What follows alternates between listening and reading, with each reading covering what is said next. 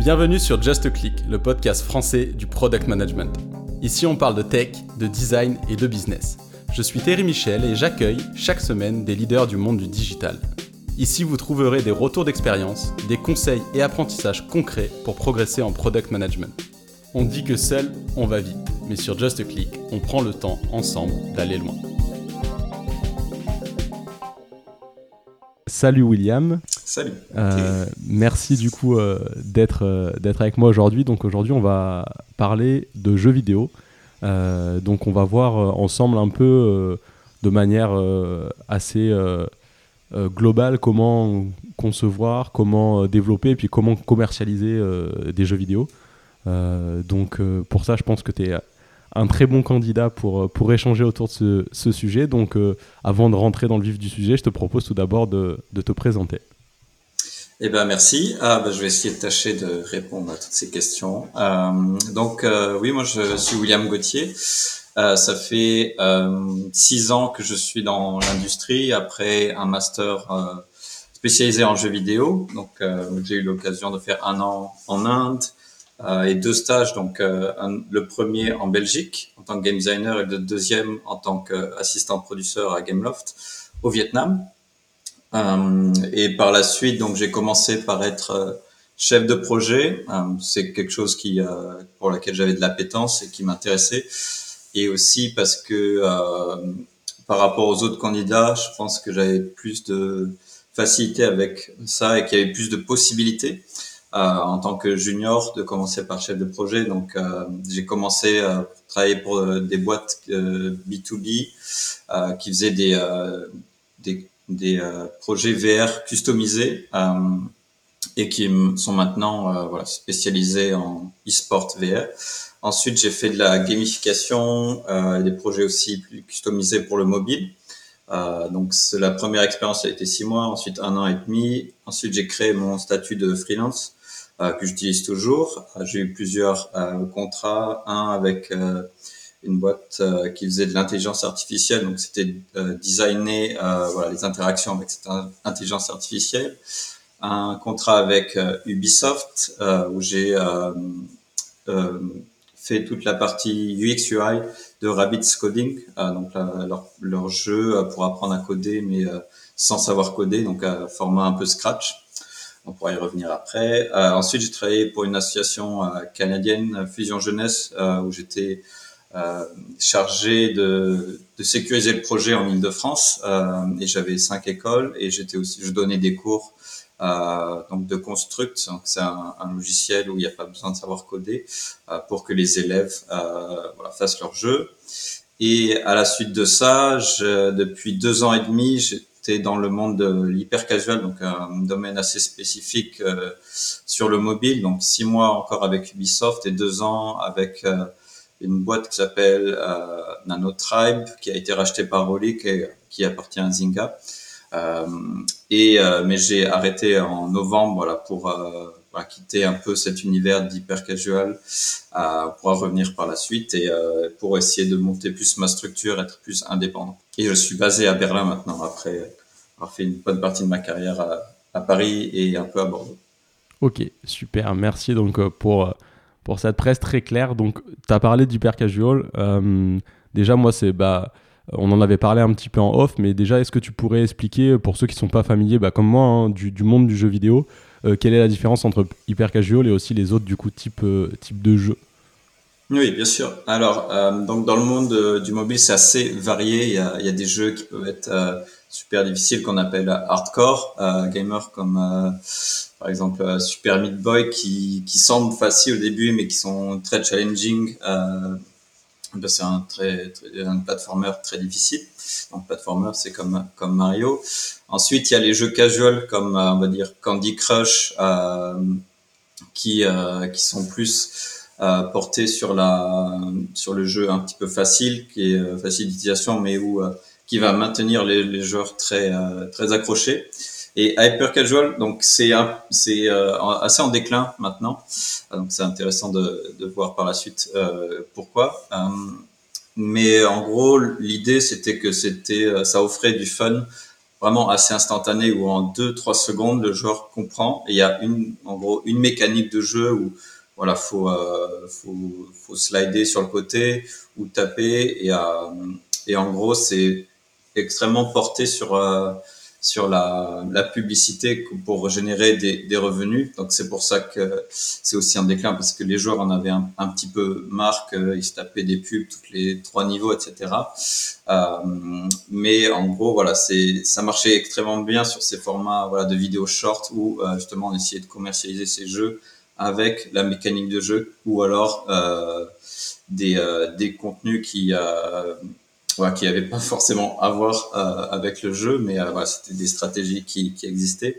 Mais mais voilà, donc c'est des, des jeux qui sont hyper simples ou qui sont moins complexes que les autres. Donc c'est à la différence des autres, c'est que ça ça s'adresse pas forcément tout le temps à des joueurs, mais à des personnes qui un peu scrollent les les médias sociaux, qui voient voilà un truc un peu un peu catchy, euh, qui semble un peu euh, intéressant, euh, sans être trop complexe, donc pas qualifier trop de jeux pour des gros joueurs assidus. Donc c'est pour ça que ça marchait bien, parce que ça touchait une audience extrêmement variée.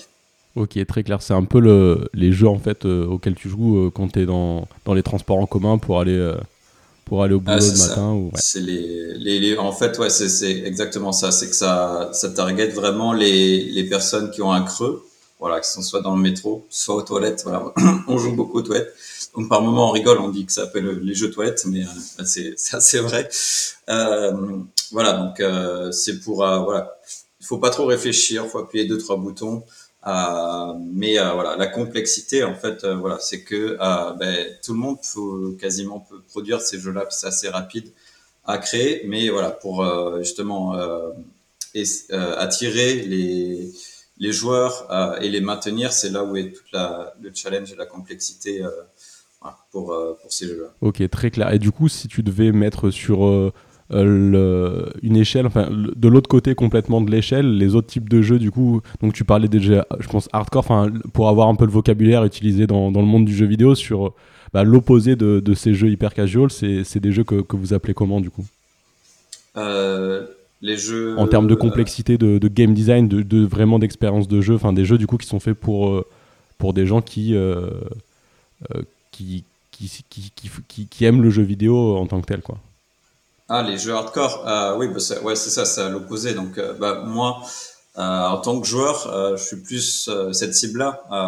J'aime bien toute la série des Dark Souls et plus récemment Elden Ring, qui sont qualifiés comme extrêmement difficiles. Euh, aussi des jeux comme euh, Céleste, par exemple, des platformers qui sont qui sont assez difficiles. Euh, et c'est là où aussi c'est marrant parce que euh, quand c'est généralement des joueurs euh, qui ont ce, ce parcours-là de joueurs qui doivent faire des jeux extrêmement euh, simples, c'est c'est assez c'est des fois assez difficile parce qu'il faut vraiment se réinventer et voilà penser à la place du joueur euh, ouais, et donc, euh, en effet, c'est à, l'opposé qu'il faut, qu'il faut réfléchir. Ok, bah, moi, j'aime le challenge. Ben là, faut justement casser faux. En fait, faut vraiment arriver à, à, à, à la balance entre. Ok, faut qu'il y ait un minimum, vraiment un minimum de challenge, mais euh, mais c'est joué vraiment sur cette partie de satisfaction. Euh, ok, j'ai résolu par exemple un, puzzle qui est vraiment euh, élémentaire, euh, très simple, mais qui donne voilà, ce côté, ok, je suis plus intelligent. Et, euh, et à ce propos, tu parlais comment commercialiser les jeux, bah, ça jouait énormément aussi là-dessus. Sur, on a, on fait des vidéos où quelqu'un joue vraiment hyper mal, et c'est en fait c'est ça l'impact psychologique où tu dis ah mais je peux faire bien mieux que lui. Ah, il est vraiment stupide. Et, et c'est ce qui marchait le plus. Maintenant, ça marche plus. Les gens ont compris que voilà, on, utilisait ce genre de vidéos, mais en fait, ça poussait à, ouais, je jouer au jeu parce que j'ai envie de faire mieux. Des fois, c'était juste ça. Ah, hyper, euh, hyper intéressant. Du coup, je te propose du coup ouais, qu'on prenne euh, pour, euh, pour la suite de l'échange ces deux exemples, en fait, autant sur la partie conception, développement, et donc tu as touché du doigt la partie commercialisation. Donc, d'un jeu hyper casual versus du coup pour utiliser la, bonne terminologie un jeu hardcore et de prendre un peu tu vois ces, deux euh, ces deux extrêmes en termes d'exemple de qu'est-ce que ça veut dire pour la conception, pour le dev et enfin pour euh, la commercialisation que tu viens de toucher du doigt sur la partie euh, hyper casual. Donc si on revient au début du coup sur, sur la partie conception, bah, comment tu conçois concrètement un jeu hyper casual versus comment tu conçois un jeu hardcore, dans l'ordre que tu veux. Hein, alors, euh, moi, j'ai jamais travaillé sur un jeu hardcore, malheureusement, euh, pour le moment, et j'aimerais bien, mais je, bah, je connais la, théorie et comment travailler. Après, j'ai fait d'autres jeux de Game Jam, par exemple, donc euh, on pourra venir là-dessus. Mais ouais, bah, donc par expérience, euh, euh, alors les, euh, les jeux hyper casual, donc comme je disais, il y a une flot, flottée de, de jeux.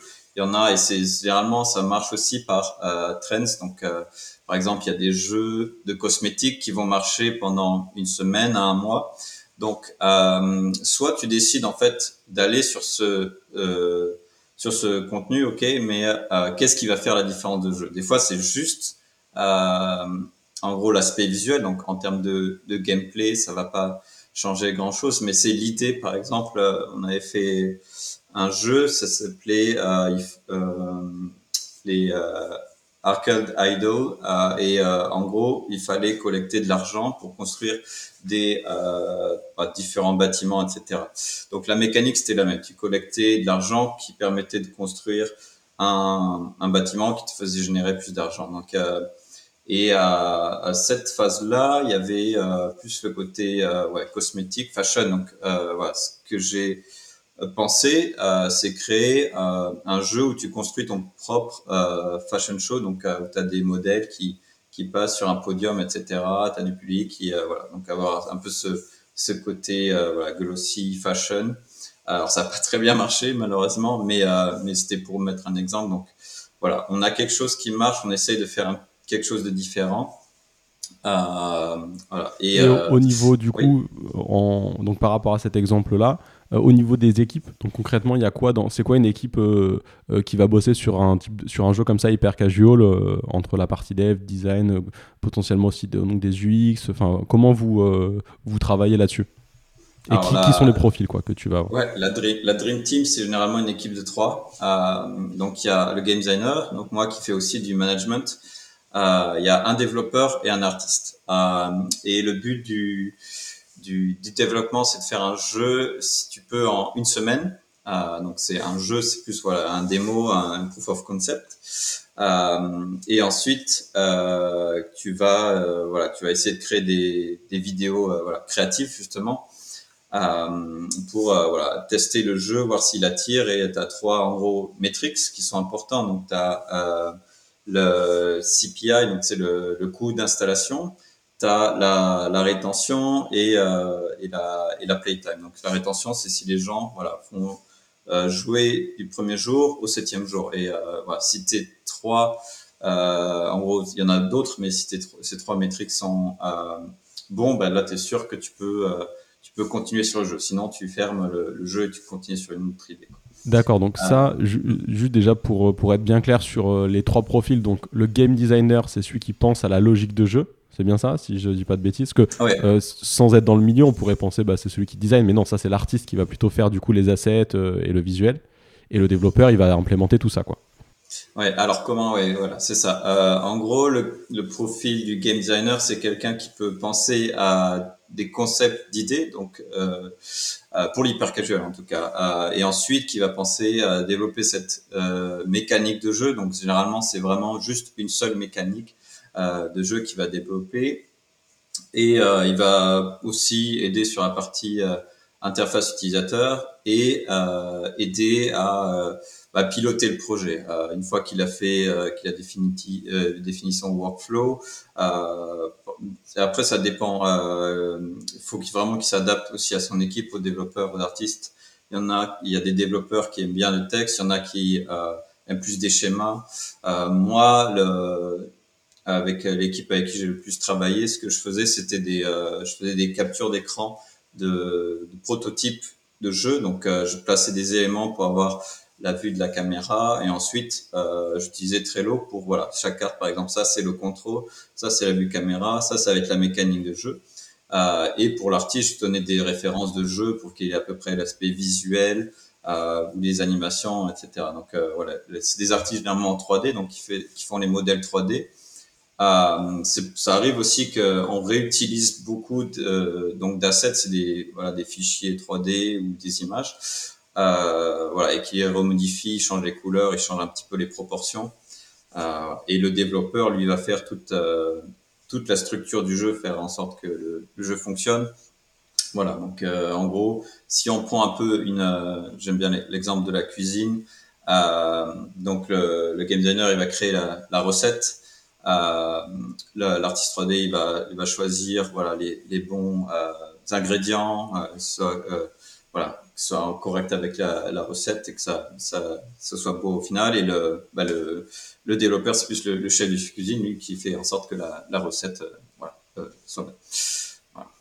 Top, très, euh, très clair. Et, euh, et, donc, tu parlais euh, donc en donc hyper court parce qu'une semaine pour sortir. Alors, après, c'est comme, comme tu l'expliquais au tout début, c'est des jeux qui sont très simples. Comme tu viens de le dire, tu peux réutiliser, notamment sur la partie graphique 3D, des éléments qui existent déjà d'autres jeux ou des éléments open source ou même que tu as dans ta bibliothèque. Mais bon, une semaine, ça reste quand même très court pour sortir un jeu.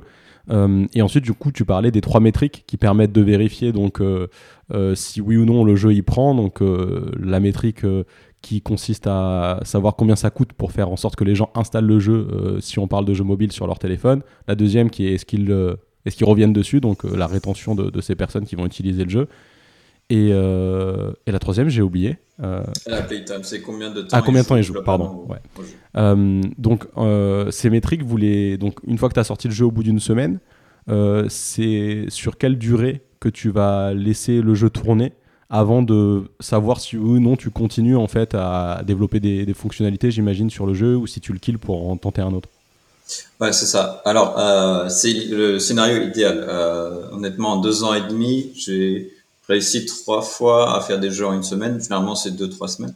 Mais, euh, mais euh, voilà, du coup, pour répondre à ta, à ta question, euh, le scénario idéal, c'est euh, il commence euh, lundi et tu euh, le sors sur les stores le vendredi. Alors, pourquoi le vendredi? C'est parce que il y a un pic de, bah, de, de, joueurs, donc les gens sont en week-end, donc ils ont plus de temps de travail.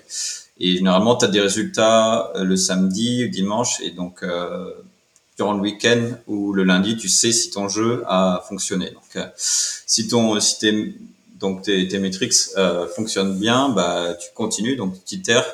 Donc, euh, soit suivant, par exemple, si le coût d'installation est un peu élevé, mais que ta rétention et ta donc ta playtime fonctionne, ça veut dire que ton contenu de jeu est bon. Donc là, à ce moment-là, tu tu te focalises plus sur peut-être, alors il faut peut-être changer le personnage, peut-être changer un petit peu euh, l'environnement graphique, rajouter des animations un peu plus catchy.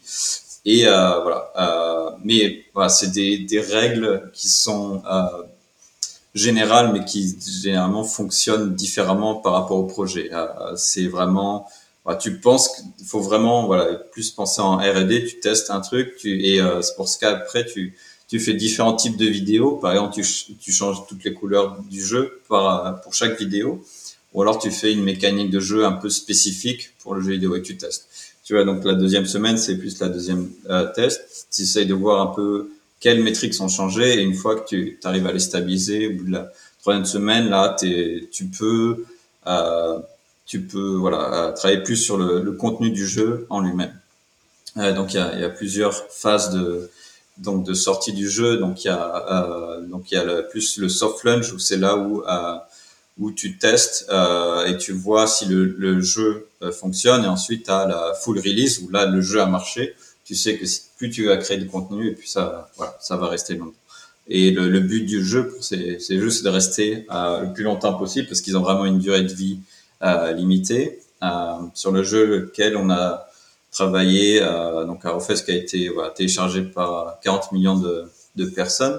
Euh, on est resté dans le top 10 euh, quasiment un mois. Euh, top euh, top 1, on a fait un ou, ou, quasiment quelques jours, je sais plus, mais on est resté assez assez longtemps dans le top 5. En tout cas, on était on se battait avec un autre un autre jeu qui était à peu près similaire. mais après voilà, euh, au fur et à mesure des mois, tu descends, tu descends. Euh, voilà, je travaillais pendant un an sur le projet, donc il a, il est quand même survécu. Euh, il a sur, survécu euh, quelques, pas mal de temps. Donc, euh, et donc là-dessus, c'est intéressant de comment tu fais pour maintenir du coup ta position leader ou plus enfin dans le top 5, tu vois. une fois que tu as, réussi à craquer un premier modèle, du coup, c'est un mix, bah, on va dire, de talent et de chance pour réussir à avoir trouvé ce truc qui marche. Mais une fois que tu as trouvé, du coup, que ça marche, comment tu fais pour assurer cette longévité d'un point de vue Parce que là, quand, quand je t'écoute, je, vois un aspect très orienté données en fait sur est-ce que oui ou non cette fonctionnalité marche, est-ce qu'on la quitte, est-ce qu'on continue. Tu vois, je vois un peu le truc bon, on a une petite idée, on a une idée d'un truc qui a l'air de marcher, ou on regarde euh, chez les concurrents, ils font ça, ça a l'air de marcher, allez, on essaie de l'implémenter, puis ensuite on regarde la data. Euh, est-ce que c'est uniquement euh, drivé par la donnée? Est-ce qu'il y a des phases qu'on peut retrouver dans la conception de produits par exemple, quand tu fais des, des, B2B SaaS, tu vas aller aussi faire des interviews utilisateurs, essayer de comprendre les besoins, tu vois, de, de tes end users, mais d'un point de vue plus, bah là, quels sont leurs problèmes. Vu qu'on est dans un cas de jeu, c'est plutôt, bah, qu'est-ce qui peut les, euh, les attirer. Donc, est-ce que c'est euh, des choses euh, que, que, vous faites? Ou en tout cas ma question c'est vraiment ouais, comment tu fais pour maintenir cette position du coup de, top top 5 sur la durée en termes bah, de méthodo derrière d'équipe qui, qui s'occupe du jeu quoi? Ouais, alors dans l'hyper casual, tu as bien mis le point dessus, c'est uniquement data driven, donc des gens, c'est hyper orienté. Donc c'est plus penser produit, et c'est pour ça d'ailleurs que je que je je veux plus travailler dans ce domaine parce que voilà les joueurs sont voilà sont sont plus des clients que des vraiment joueurs. Donc euh, bien sûr on regarde les commentaires s'il y en a qui sont intéressants. On a fait quelques playtests pour euh, tester donc des features. Donc les features c'est euh, euh, bah, c'est une pour les jeux vidéo c'est par exemple euh, on va tester une feature où il y a un boss donc un ennemi avec voilà, plusieurs où faut faire plusieurs euh, plusieurs choses pour le, le tuer. Euh, voilà, donc ça on, teste ça, mais euh, c'est uniquement basé sur sur les données, savoir est-ce que qu'est-ce que ça a changé en gros la, euh, en gros en temps de en temps de jeu ou en coût, etc. Mais c'est vraiment spécifique ici euh, pour les hyper casual. Ouais, donc sur sur enfin juste sur ce point-là, je comprends pourquoi du coup tu veux aussi euh, bifurquer vers des jeux plus, on va dire, complexes. C'est vrai que, tu vois, moi, je te donne mon regard. Euh, après, c'est pas pour taper sur l'hyper casual. Je, voilà, il y a des gens qui doivent s'éclater à faire ça. Mais mon regard extérieur, c'est vrai que c'est quand même un truc que j'ai l'impression assez, euh, assez déshumanisé, si tu veux, dans le sens de ce que tu fais, c'est bah, presque comme un financier qui regarde des feuilles Excel et qui ajuste ses feuilles. Bon, là, en plus, tu as, on va dire, le, le vernis du jeu qui est là pour, pour mais, derrière, ce qui, ce qui est purement euh, utilisé en tout cas comme, euh, euh, critère de décision de, ce que tu, m'expliques, ça reste quand même la donnée, donc les chiffres. Et c'est vrai que je, comprends du coup aussi pourquoi ça peut être frustrant pour des gens qui viennent et qui sont passionnés par le jeu vidéo hardcore. Quoi. Ouais, c'est ça. Et alors, juste pour revenir à ta question sur comment garder les jeux, euh, donc généralement, c'est après ça s'inspire des modèles plus traditionnels jeux mobiles qui ont des événements saisonniers. Par exemple, à Noël, c'est là où il y a beaucoup d'événements. Et euh, tu fais, par exemple, euh, donc le jeu, juste pour rappeler le coup, le jeu à refaire, c'est tu euh, collectes des flèches. Euh, donc euh, ensuite, tu augmentes ton nombre de flèches. ça fait un, un, effet de cercle en passant par des portes bleues et rouges. Donc bleu te donne rouge, t'enlèves des flèches. Là, t'expliques le jeu. Ouais, le jeu sur lequel j'ai travaillé. Et, euh, et voilà. Et, et, à la fin du, du jeu, tu euh, d'un niveau, pardon, tu euh, tu peux aller le plus loin possible. Donc c'est là où on, on, joue. Et donc euh, tu peux aussi après changer l'apparence de tes flèches. Donc on appelle ça le, skin. Et donc euh, pour ça, bah, tu peux créer des événements. Euh, et à Noël, tu pouvais avoir des flèches euh, sous forme de, euh, ça s'appelle, c'est les, ah, la, la, la, sucrerie que tu as à Noël, la blanc, blanche et rouge, je sais plus comment ça s'appelle. Mais bon. Ah. Les chamallows? Non, je sais pas. Le, le chamallow, c'est dur en, en sucre. Euh, ça a une forme de, de canne. La sucette. La sucette, ouais, voilà. euh, bref, des, des trucs un peu iconiques. Ah oui, je vois ce que tu veux dire. Oui, les, les genres de, de petites cannes. Euh, mais ouais. c'est des, ouais, c'est des, c'est des bonbons en fait. C'est des bonbons en sucre, quoi. Oui. Ouais. C'est ça. Après, tu peux avoir des gameplays spécifiques aussi. Euh, nous, on avait testé avoir des boss à la fin. Euh, tu, euh, voilà, tu crées des événements saisonniers et euh, voilà, tu le rappelles par des pubs. Aussi, euh, voilà, on, a, on en rajoute de contenu. Euh, aussi, si tu mets ce contenu sur les stores, bah, ton, ton jeu montre que tu es actif, donc tu peux aussi monter dans les classements. voilà, donc il y a toute cette stratégie voilà de voilà d'événements, de, voilà de, de, nouveaux contenus que tu rajoutes et que tu euh, promeus au travers du jeu. Donc c'est comme ça que les joueurs tu peux attirer de nouveaux joueurs et tu aussi euh, gardes tes joueurs en proposant de nouveaux contenus. Tu dis, ah ok, ils font des efforts, euh, je vais retester le jeu. et, euh, voilà.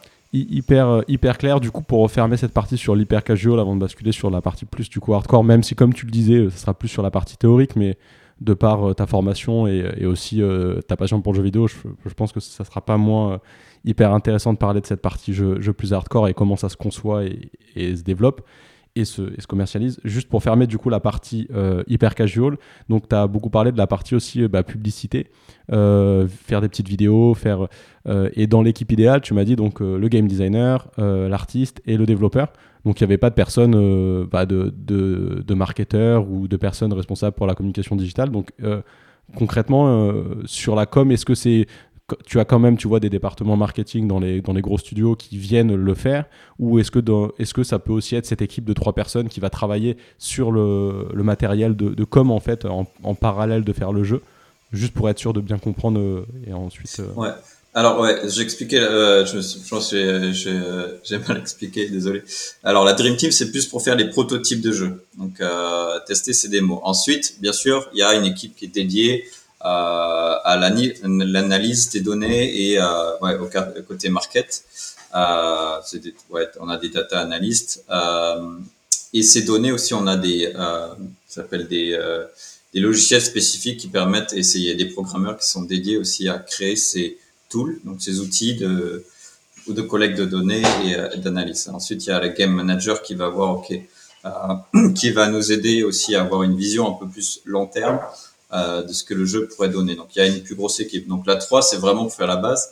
Mais sur un jeu euh, live, comme ça, on était 12 par exemple. Donc euh, l'équipe voilà, se renforce beaucoup plus parce que faut être hyper réactif, faut créer, voilà, a par exemple faire du contenu de Noël, voilà, une semaine, deux semaines, faut vraiment euh, ben, bourrer pour voilà, faire le plus d'assets, le plus de contenu et tester aussi. et c'est, voilà, tu, tu demandais aussi sur les tests juste auparavant. Euh, c'est plus, voilà, on a aussi des tests, mais on appelle ça A-B test. C'est par exemple, on va mettre un contenu, il y a, disons, euh, 10 niveaux qu'on veut tester. On va tester, voilà, une avec une difficulté facile, une difficulté normale, difficile. Et ensuite, on compare aussi un, un mix. Donc, euh, on, on, segmente par groupe, mais c'est pareil. Voilà, euh, aussi basé sur les données et on voit ce que ça change Très clair. Euh, merci pour la précision du coup entre la partie on va dire euh, de ceux qui, font le cœur au début, euh, donc les, les fameuses trois personnes pour le proto, et puis ensuite ça grossit quand tu as réussi à craquer du coup quelque chose qui fonctionne. Du coup, alors je sais pas pour se faire un piège, hein, mais sur les 12 personnes là qu'il y avait, est-ce que tu, si tu pouvais me dire un peu les profils sur l'équipe complète là du jeu qui, qui était resté dans le top top 5 dont tu parlais avec les flèches Ouais, alors euh, il y avait donc les deux fondateurs, donc il y en a un qui est spécialisé en game design, l'autre en programmation, euh, management aussi. Euh, donc il y a aussi ouais, la différence entre l'équipe de développement, donc euh, vraiment voilà, artiste, développeur, game designer, et ensuite la, plus l'équipe euh, voilà, market, édition, donc qui s'occupe et, et donc on travaillait donc les profils, donc développeurs, bah, c'est des gens qui savent voilà, faire des, des, jeux vidéo, qui ont des années d'expérience. Après, il y en a qui sont aussi plus spécialisés, soit mobile. Euh, et, euh, et dans les designers, il y en a qui sont plus aussi spécialisés donc en monétisation, donc euh, c'est-à-dire comment bah, tu gagnes un petit peu de l'argent, euh, comment aussi tu, tu marketes le jeu, comment tu crées la rétention avec euh, les magasins dans le jeu. Euh, et il y en a qui sont plus euh, basés aussi sur l'économie, donc c'est-à-dire le plus là, par exemple, si tu as des pièces, tu collectes ou différentes ressources pour acheter euh, d'autres voilà ressources, voilà. Et ensuite il y a plus les game designers plus basés sur la mécanique. voilà, donc c'est assez large sur le côté game design, le côté artiste. Donc il y a aussi ceux qui sont euh, plus spécialisés en 3D, ceux qui sont en animation, ceux qui sont aussi en effets euh, spéciaux, donc FX, artistes qu'on appelle ça, et il y en a aussi qui sont plus basés sur la 2D. Et dans ce domaine particulier de l'hypercasual et aussi euh, mobile, il y a des artistes, donc des marketing artistes, qui eux sont dédiés à faire des images promotionnelles pour les jeux, pour les stores, sur le site web, voilà, du contenu vraiment pour vendre le jeu. Euh, et donc sur la partie édition, donc il y en a qui sont, il y a le, il y a un game manager qui en charge, en gros, qui est, voilà, qui est un peu la, la vision long terme, euh, mi-terme et euh, short terme du jeu, mais voilà, qui euh, essaye de guider vers la direction, qui, qui est en relation constante avec l'équipe de développement et qui travaille aussi avec ben, tout ce qui est l'analyse de données, les analyses et voilà, ceux qui s'occupent voilà de de la, la voilà les, des chiffres en gros et qui nous dit ok bon là ça, a marché, ça n'a pas marché, etc. Ok, très clair, euh, hyper intéressant. Mais en fait, euh, quand même, malgré tout, je pense que tu n'étais pas quand tu me disais euh, l'équipe la Dream Team, c'est donc game design, développement et artiste. Là, de ce que tu m'expliques, c'est quand même c'est ça, mais un peu sous stéroïdes, c'est-à-dire avec des spécialités plus poussées, et tu ajoutes une partie purement donnée pour savoir, du coup, effectivement, d'un point de vue métrique business, euh, est-ce que ça, ça met sens Mais sinon, le, le, reste, ça reste ces profils-là, mais plus spécialisés. Donc, un, artiste spécialisé marketing, un autre. Fin, donc, euh, je trouve ça enfin, hyper intéressant, du coup, euh, de, de, comprendre un peu comment ça marche sur ces jeux auxquels on peut jouer parfois, justement, dans, dans les transports en commun quand on va au boulot le matin.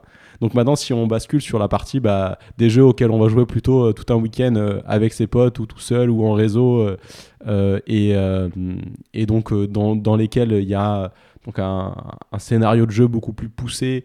Euh, comment, comment, comment ces jeux-là sont, conçus? Alors, euh, comme tu l'as dit, euh, aujourd'hui, c'est pas là où tu as le plus d'expérience. En revanche, tu as quand même fait des études là-dedans et puis c'est ta passion de, ce que je comprends. Donc, je suis curieux vraiment de comprendre comment, comment ça, ça se conçoit, se développe et puis pareil, se commercialise. Quoi. Ouais, bah, tout à fait. Bah, bah, tout part d'une idée en fait. Alors, euh, il y a plusieurs euh, chemins pour euh, arriver. C'est soit on veut, en effet, on a parlé, soit un jeu qui est plus narratif. Donc, euh, on va partir, par exemple, on va avoir un thème qu'on veut aborder. Qu'est-ce qu'on peut prendre Je réfléchis. Tu cherches un, un jeu en exemple euh, ouais, bah, par exemple, si on prend Détroit de, de Quantic Dream, là, c'est plus des jeux euh, narratifs. Donc là, l'idée, c'est, OK, je veux parler de l'intelligence artificielle, euh, des androïdes. Est-ce que on peut les considérer comme des, comme des humains ou pas?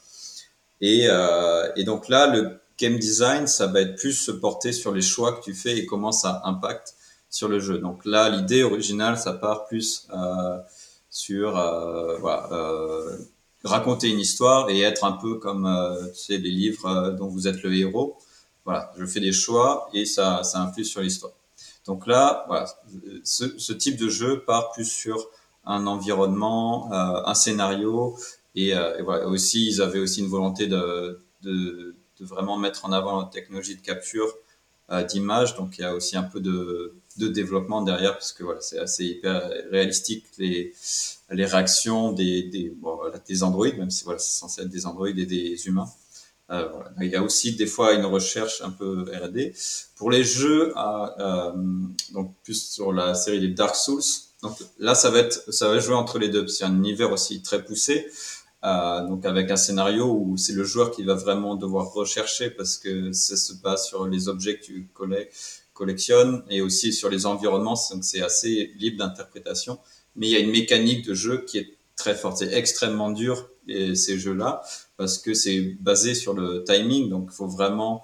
Du coup, Dark Souls, excuse-moi, mais euh, ah, ça, représente quoi en fait? Ça veut dire quoi euh, quand tu dis les Dark Souls? euh, Les Dark Souls, en gros, à l'origine, c'est euh, tu es dans un monde donc, qui est très sombre, euh, tu sais pas trop ce que tu fais là et voilà, tu dois euh, bah, trouver ton, ton chemin et tu vas euh, combattre des ennemis qui sont euh, bah, le moindre ennemi peut te tuer très rapidement. donc vraiment petit à petit tu t'améliores, tu, améliores ton personnage et à, à, chaque fois tu as des donc des boss, des gros gros ennemis assez monstrueux qui sont qui tapent dans tous les sens, qui ont des attaques vraiment assez uniques. Euh, donc euh, pour le joueur, il faut qu'il s'adapte, qu'il trouve la, le bon tempo en, gros pour euh, voilà éviter les attaques, l'attaquer, euh, passer en retrait. Euh, voilà. Et c'est pour ça que c'est extrêmement dur parce qu'il y a énormément voilà de de voilà, de, tempo, de, et, et des fois, c'est assez injuste parce que tu arrives vraiment à grappiller, grappiller la vie et voilà, en un coup, tu meurs. Donc, faut que tu recommences à chaque fois. et aussi la mécanique, voilà, du, du jeu. C'est si on meurt, ben on on va tout ce qu'on a récolté avant, euh, euh, ben on peut le perdre, donc il faut euh, retourner à l'endroit et récupérer. bon, heureusement, on peut sauvegarder à des à des petits feux de camp, mais au fur et à mesure qu'on qu'on développe son personnage, ben, ça coûte de plus en plus, donc faut faut faire attention. Et, vu que chaque ennemi peut peut nous mettre en danger, voilà, c'est assez dur.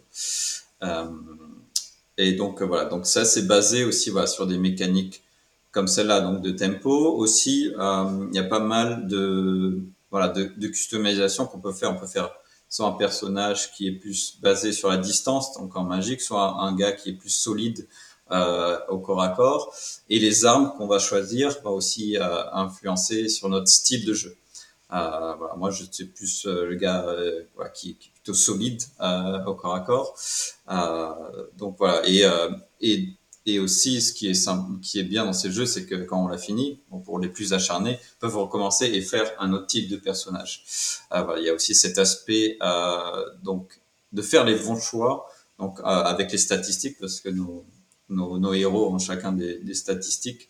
Euh, voilà, si on fait des fois, par exemple, euh, on est un gars solide et on, on met que de la magie, bah du coup on va plus être un gars solide et on va un peu casser son casser son jeu parce que bah, voilà on a fait les mauvais choix. Et, et du coup euh, sur euh, donc là t'expliques aussi donc un peu euh, le bah, le jeu le gameplay comment ça se passe sur ce type de jeu et donc pour pour les pour le concevoir en fait ce gameplay parce que là on est toujours dans cette phase du coup de game design comment comment tu le fais en fait? Parce y a j'imagine bah est-ce que Ouais, comment tu t'y prends? Tu pars d'une feuille blanche, là, boum, euh, fais-moi un Dark Souls.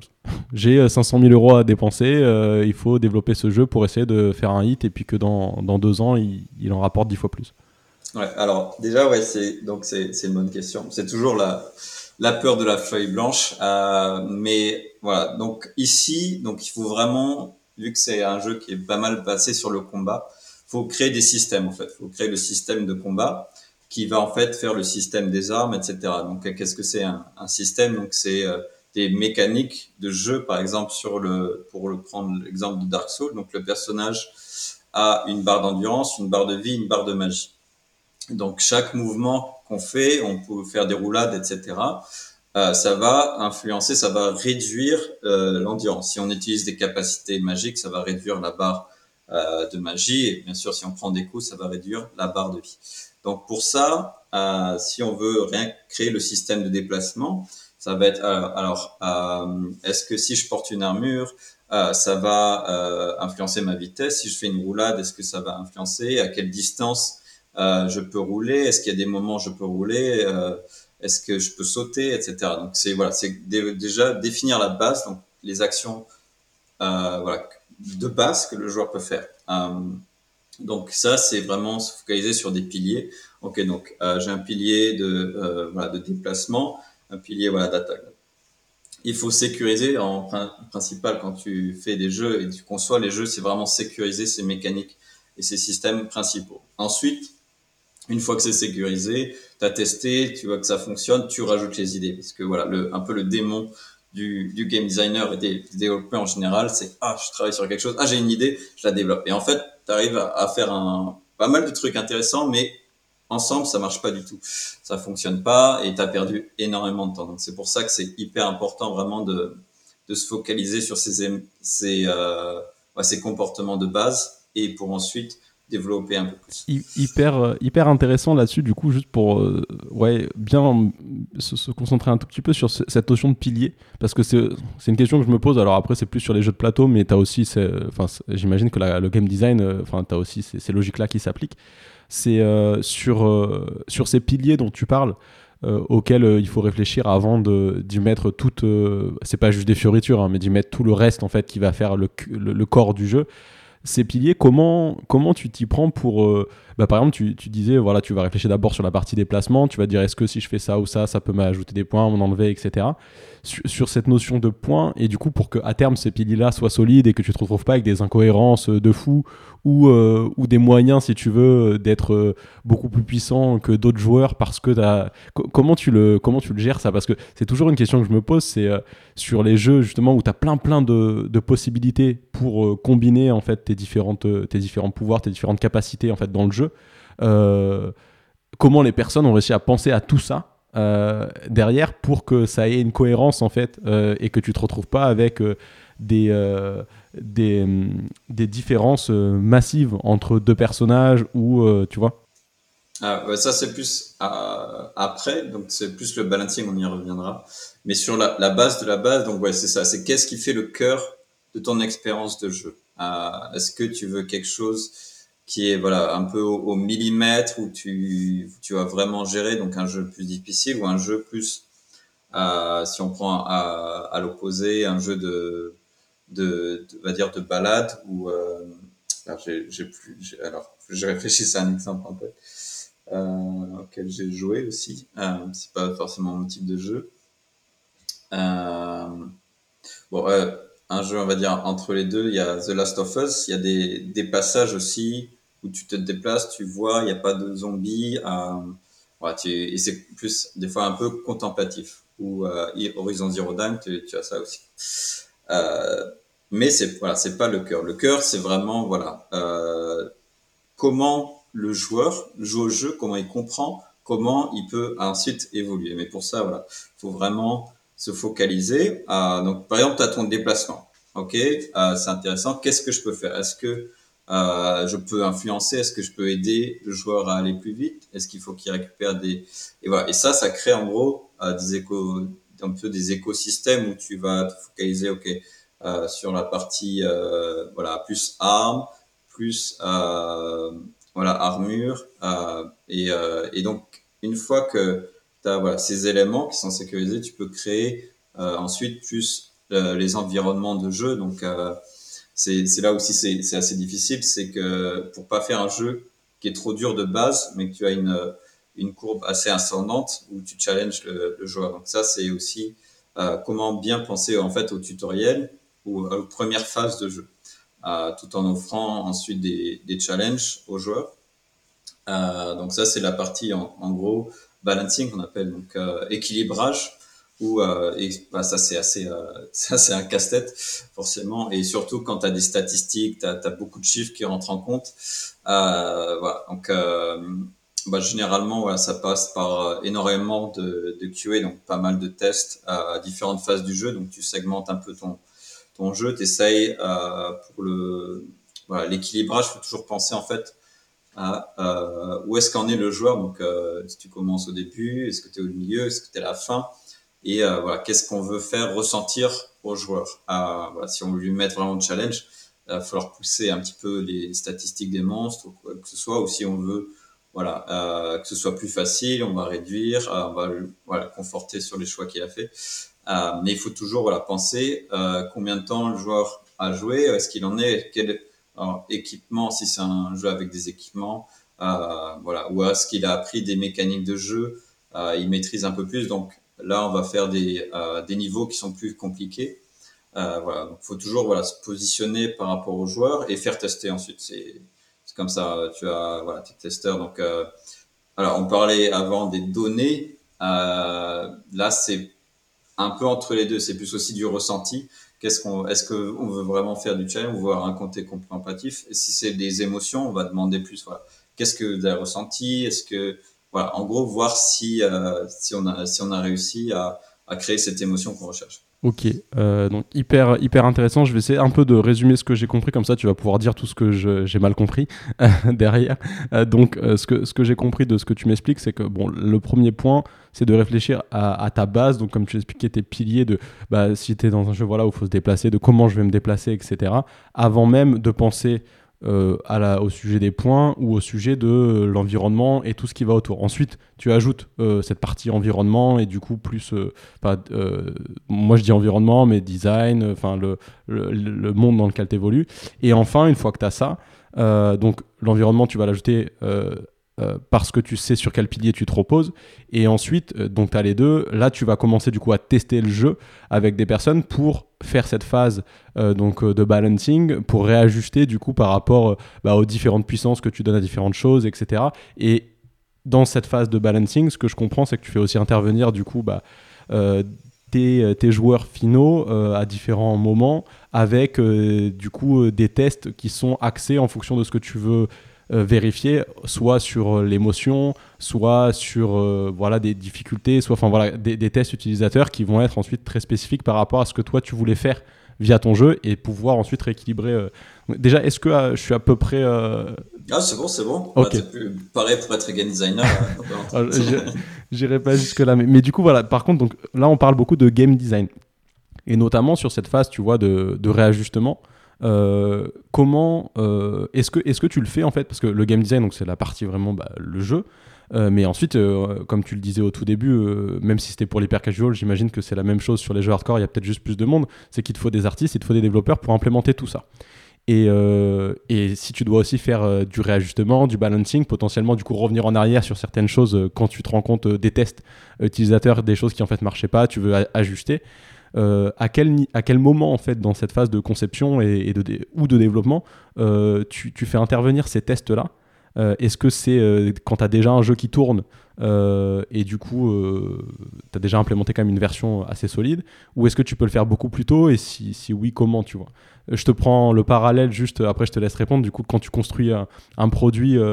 Bah, quand tu fais des, produits, on va dire pareil, un SaaS B2B, les, les, choses qui sont assez, assez courantes en ce moment, souvent on te dit du coup, enfin la logique de, de, bootstrapper, euh, notamment avec les, les, les, les techno no-code, maintenant on te permet de faire des choses hyper rapidement pour tester euh, si tes solutions répondent bien aux problèmes auxquels tu as pensé à moindre coût. C'est-à-dire qu'en l'espace, comme tu sais des jeux hyper en une semaine, tu vois, en une semaine, tu sors une solution qui n'est pas complète, mais euh, ton, ton, ton, fameux proof of concept ou ton MVP sur lequel tu vas pouvoir ensuite ajuster avant de rentrer plus dans le dur et de faire des phases de développement plus longues.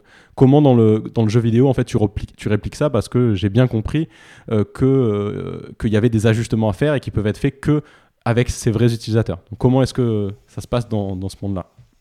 Ouais, bah c'est, une bonne question. Et euh, alors, juste pour le, le terme technique d'environnement, il y a deux différences. Donc, il y a plus la partie design, c'est level designer. Donc, c'est lui qui va faire plus euh, comment ça se passe sur un niveau. Euh, et il y a les environnements artistes, ceux qui vont habiller. Voilà, juste voilà, la précision. mais après, tu avais très bien résumé. et donc, ça dépend énormément par rapport au, au, studio et aux moyens aussi qu'ils ont. Euh, généralement, euh, ce qui se passe et ce que j'aime bien participer, il y a beaucoup de, de, studios qui créent des channels spécifiques sur Discord.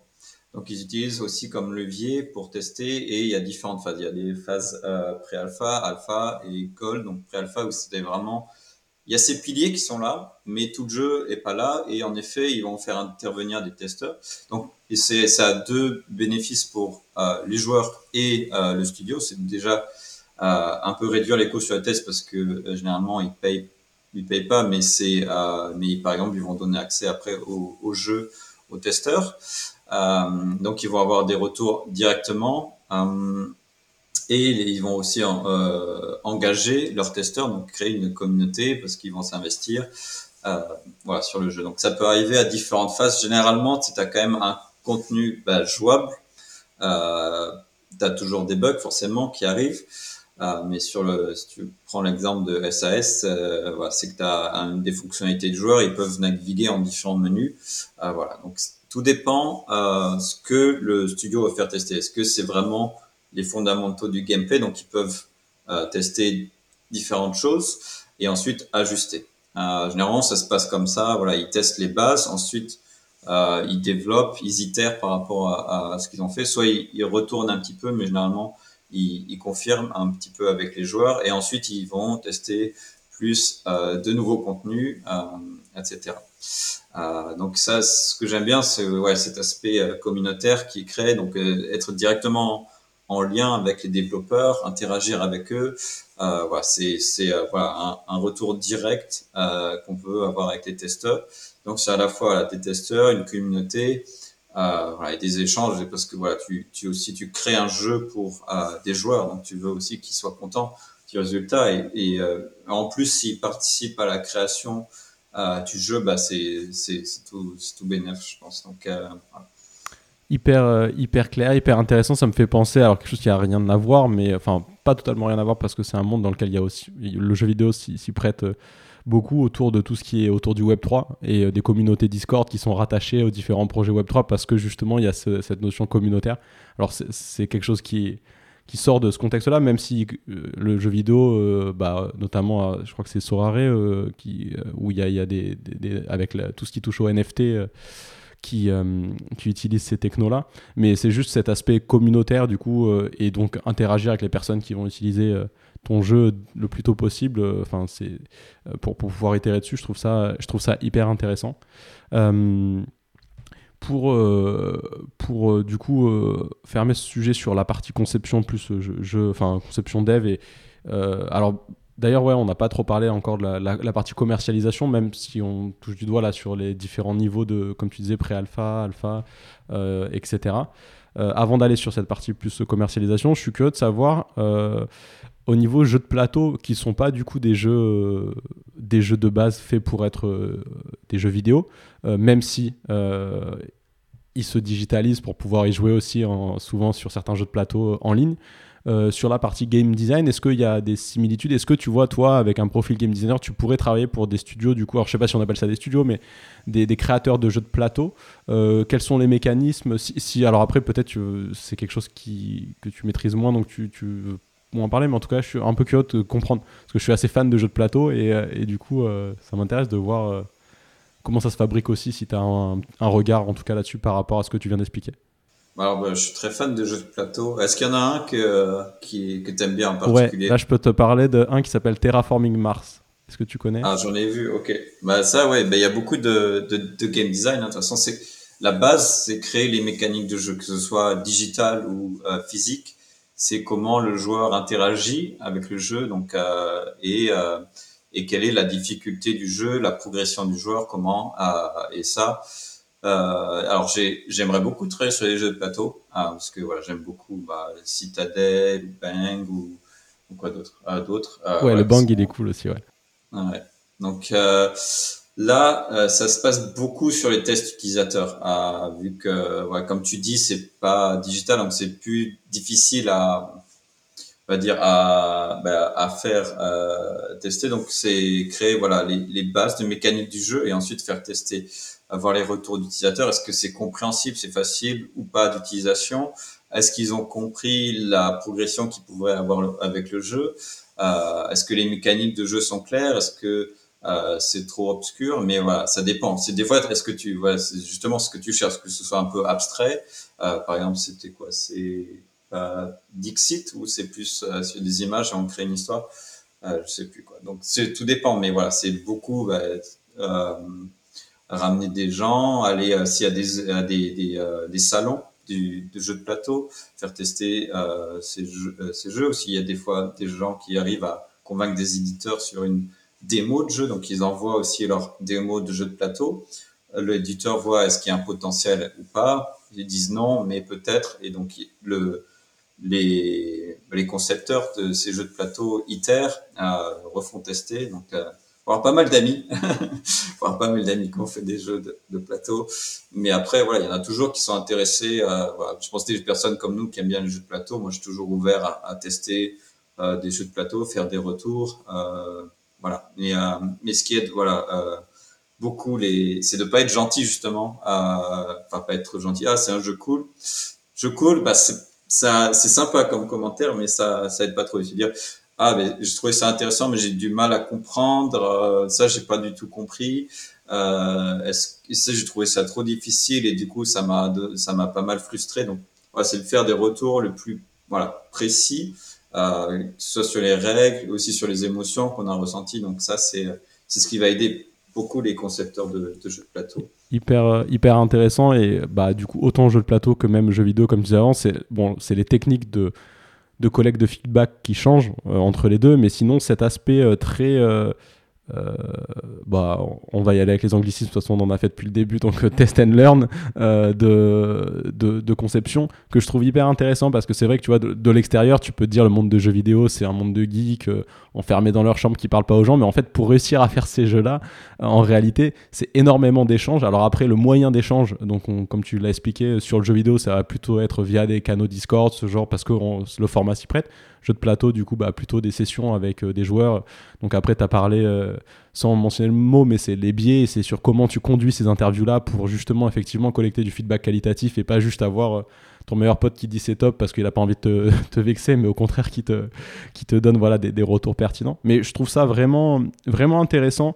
même si j'en avais conscience, j'avais peut-être, je, pense que j'avais pas mesuré à quel point euh, l'aspect euh, du coup euh, bah, test, retour et itération avec des vrais retours utilisateurs était présent en fait sur la conception. Mais du coup, ça me permet de mieux comprendre aussi pourquoi tu as tellement de niveaux de release en fait de jeu. quand on parle de pré, bah, tu parlais de pré-alpha, je crois, alpha, bêta, et donc ça me permet de revenir vers sur la, la partie donc plutôt jeu hardcore là, commercialisation du coup.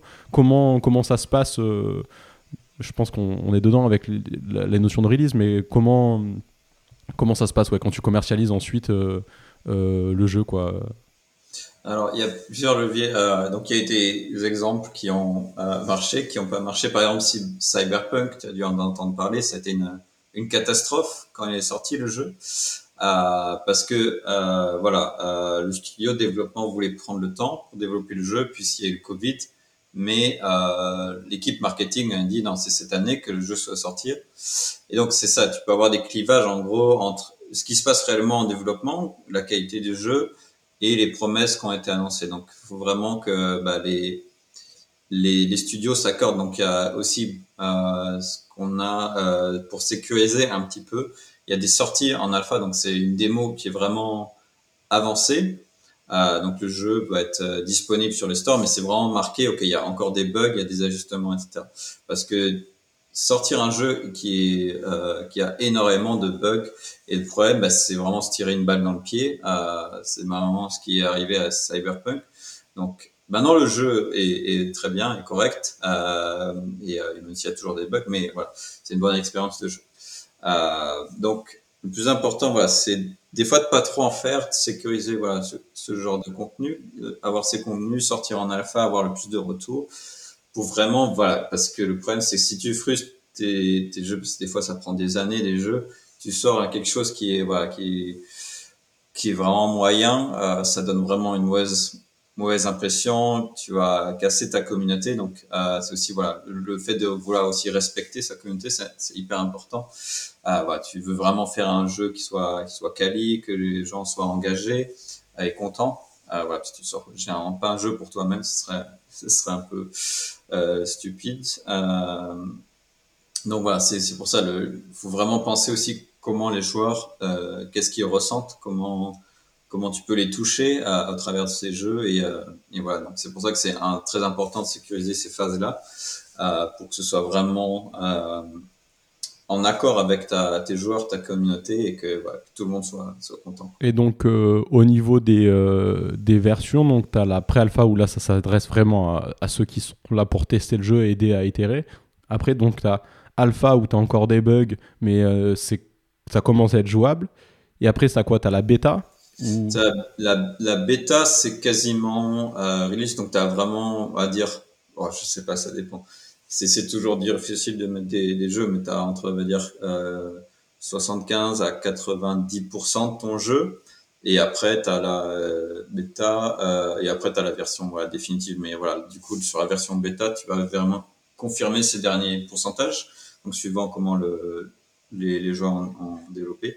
Et après, voilà, une fois que tu as, sorti ton jeu, tu as quand même des patchs. Ah, bien sûr, il y a toujours des bugs qui arrivent, il y a des voilà, ces, équilibrages. Des fois, ok, bah, même malgré tous ces tests, malgré tous ces retours, il y a encore des choses à modifier. Donc ça, les voilà, les, les joueurs aussi en, en, sont, en sont conscients. Euh, et d'ailleurs, c'est aussi toujours important de garder des retours après euh, que le jeu soit sorti. Est-ce que, bah, par exemple, des fois, ben, on sait que l'équilibrage a été un peu cassé à un moment. Donc on va et aussi, euh, voilà, si on a sorti une arme un peu vers la fin ou en fait il y avait une arme qui était très bien au début qui est restée trop longtemps. Il faut équilibrer ce genre de ce genre de paramètres. Donc c'est pour ça qu'il y a toujours des patchs. Ok, hyper hyper intéressant. Du coup, euh, bon, déjà, merci pour, pour tout ce partage, William. Avant d'aller vers euh, la fin de l'échange et puis mes deux questions un peu type, typiques, euh, est-ce qu'il y a un sujet en particulier ou un point sur lequel tu aurais aimé échanger ou un point que tu voudrais mettre en évidence qu'on n'a pas abordé ou est-ce qu'on a fait un tour Ouais, ce qui est intéressant aussi, c'est de, de voir un petit peu le management. donc, il y a pas mal aussi de voilà, de, de, mauvaises histoires sur le management voilà, toxique qui peuvent casser un jeu totalement et sa création. Euh, voilà, c'est pas c'est pas un monde de bisounours euh, malheureusement. Donc euh, il y a eu beaucoup beaucoup de, de mauvais exemples, mais euh, aussi au contraire comment un bon management peut euh, sauver un jeu vidéo qui est, qui est parti un peu mal, etc. Donc euh, c'est voilà, management c'est c'est hyper important aussi et de bons managers jeu vidéo euh, qui savent euh, supporter leur équipe. Du coup, sur, euh, sur ce point-là, toi, qu'est-ce que tu pourrais, qu'est-ce que tu considères être dans la spécificité, tu vois, du, du, bon manager pour le jeu vidéo? Qu'est-ce que c'est qu'un bon manager pour une équipe du coup de qui, conçoit et développe un, jeu vidéo? Alors, bah, c'est quelqu'un qui sait s'adapter à son équipe. Donc, j'ai expliqué un petit peu. il y en a qui préfèrent du texte, il y en a qui préfèrent des images. Donc, c'est déjà quelqu'un qui, bah, qui pense et conçoit avec ses, ben, ses collègues euh, qui est voilà qui est euh, qui s'est rassuré en euh, montrant voilà les différentes phases où est-ce qu'on va euh, qui sait euh, voilà résoudre des, des solutions et voilà sans sans mettre trop de la trop, trop de pression. Voilà, parce que voilà il y a le, le, manager qui va imposer ses règles et je pense que le bon manager c'est celui qui va s'adapter créer en collaboration avec ses collègues voilà l'environnement de travail euh, ouais, qui impose pas ces méthodes. Donc, faut qu'il il arrive forcément avec des méthodes, mais il euh, n'y a pas de solution ultime qui existe. C'est une équipe, voilà, c'est des, des individus, ils ont chacun leur euh, leur vie, leur façon de penser. Donc, faut vraiment que voilà le manager puisse comprendre ça et s'adapter et euh, voilà pour jamais euh, créer cet environnement où les gens arrivent au travail parce que c'est leur travail euh, ils sont pas contents. Donc, il faut vraiment voilà, que le manager soit vraiment en alerte par rapport à ça. Top, très clair. Euh, très clair et c'est vrai d'autant plus important dans ces métiers quand même hyper créatifs où, euh, il faut réussir à trouver ce juste équilibre entre, entre la liberté euh, de chacun en même temps à aligner tout le monde. Et pour ça, l'adaptation, je pense ouais, que c'est, c'est un point assez clé. Du coup, pour, pour aller vers les deux dernières questions donc, de l'échange, donc je te les pose en un bloc et ensuite je te laisse y répondre aux deux. Donc la première, c'est est-ce que euh, tu as une conviction forte euh, ou en général tu es en désaccord euh, avec tes pairs. Et puis la deuxième question, c'est euh, des recommandations de lecture, podcast, articles pour les personnes qui sont intéressées par ce milieu du jeu vidéo et qui veulent aller plus loin. Alors, c'est où est-ce que je serai avec les pairs du coup? Ouais, bah c'est pas le problème, c'est que que j'ai que j'ai actuellement et que j'ai pu voir avec d'autres personnes qui ont travaillé pour l'hyper casual ou Mobi, c'est qu'on est estampillé, euh, voilà, créateur de jeux là, sur, le, sur le front, créateur de jeux mobiles, créateur d'hyper casual. Et voilà, euh, le problème c'est que euh, on est considéré comme on ne sait pas euh, créer des systèmes, des game systems, des mécaniques de jeu complexes, alors que Ouais, c'est, c'est assez faux. C'est euh, moi l'hyper casual, c'est un pas à apporter justement sur comment vendre un jeu, comment euh, développer des mécaniques de jeu qui pourront voilà toucher un public. Euh, donc on est considéré à, tort comme des on va dire des, des mauvais game designers ou des mauvais euh, c'est, c'est mauvais. Euh, donc il y a y a des moments où je suis d'accord où en effet euh, c'était trop il y avait trop de jeux, c'était trop tourné sur la pub mais ça offrait aussi la possibilité euh, à des personnes qui sont pas trop familières aux jeux vidéo, voilà, une première introduction aux jeux vidéo, voilà, euh, même s'il y a beaucoup de publicité, c'est vrai, mais au moins ça peut, euh, voilà, après amener des personnes, par exemple, qui ont aimé ce type de jeu, à ben, tester des jeux qui sont peut-être plus difficiles, voilà, et euh, voilà, amener des, des personnes, voilà, le, monde des jeux vidéo, euh, c'est un monde assez voilà, fantastique qui permet de faire découvrir énormément. Euh, moi, ça m'a permis de découvrir beaucoup de styles musicaux, beaucoup d'environnements, beaucoup voilà, de, de création artistique vivre des expériences voilà uniques, pouvoir échanger, euh, faire des podcasts comme ça, par exemple, parce qu'elle devient vraiment une passion et une, une culture. Donc, on voit euh, au travers de la création de nouvelles séries euh, voilà, qui, qui, sont inspirées de jeux vidéo. Donc, voilà, je pense qu'il n'y a pas de, de mauvais jeux. Euh, voilà, il y a juste des, mauvaises méthodes, on va dire. Euh, et, et, voilà, donc tout dépend ce qu'on veut faire. Top. merci du coup pour, pour les le, bah, le point sur, la conviction euh, bah, de, de, faire comprendre en gros que dans le jeu vidéo, euh, euh, bah, un peu comme dans tous les domaines, il faut de tout pour faire un monde, il y a de tout, et c'est pas parce que tu as une première expérience dans un domaine que qu'il faut te, te labelliser pour toute ta vie dans ce domaine. Et donc sur la deuxième partie, les, les recos, lecture, articles, etc., que, que, tu pourrais donner. On t'écoute. Alors, du coup, pour le on va dire, la vulgarisation euh, et aussi des aspects techniques. Il y a une chaîne qui s'appelle euh, YouTube qui s'appelle Game Maker's Toolkit. Je la regarde euh, assez souvent. Euh, en gros, c'est euh, hyper bien fait parce qu'il décortique vraiment soit des jeux, comment ils ont été construits. Tu vas poser des questions. il explique extrêmement bien aussi cet aspect-là, certainement des fois mieux que moi. Euh, euh, mais aussi voilà comment construire des, des, jeux vidéo, des mécaniques de jeu. Donc, euh, je recommande vraiment beaucoup cette chaîne. Euh, ensuite, il y a un wiki qui existe, euh, qui s'appelle Game Design Wiki. je pourrais t'envoyer le lien après. Mais en gros, c'est vraiment bien parce que ça recense à la fois comment construire, par exemple, un, un exemple de, de document de design, mais aussi des références. Donc, Là, je vois que dans les dans les recos de livres, il y a Rules of Play, donc c'est un des premiers livres de design que j'ai que j'ai lu. Euh, voilà, c'est comment créer des, des, idées, comment des jeux ont été créés. Euh, il y en a un autre, The Art of Game Design aussi. Il y a Theory of Fun, euh, voilà, donc des, des, livres que j'ai que j'ai lus. Euh, je me souviens plus trop, mais euh, qui étaient très bien, euh, surtout quand je faisais mes études ou je m'intéressais aux jeux vidéo. voilà, préparer mes mes, mes concours.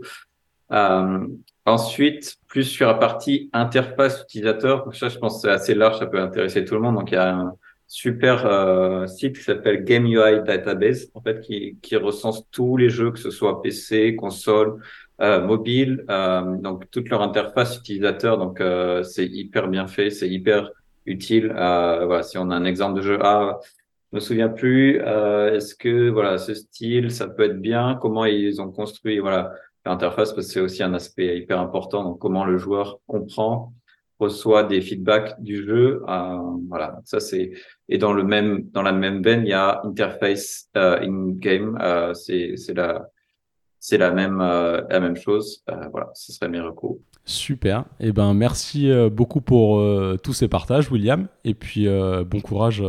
Bon courage pour la suite de, de tes aventures. Ben, merci, et bon courage pour tes podcasts aussi. Merci.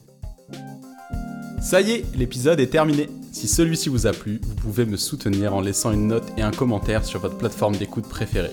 Aussi, n'oubliez pas de vous abonner à l'émission pour être sûr de ne rien manquer. A très bientôt sur Just Click, le podcast français du product management.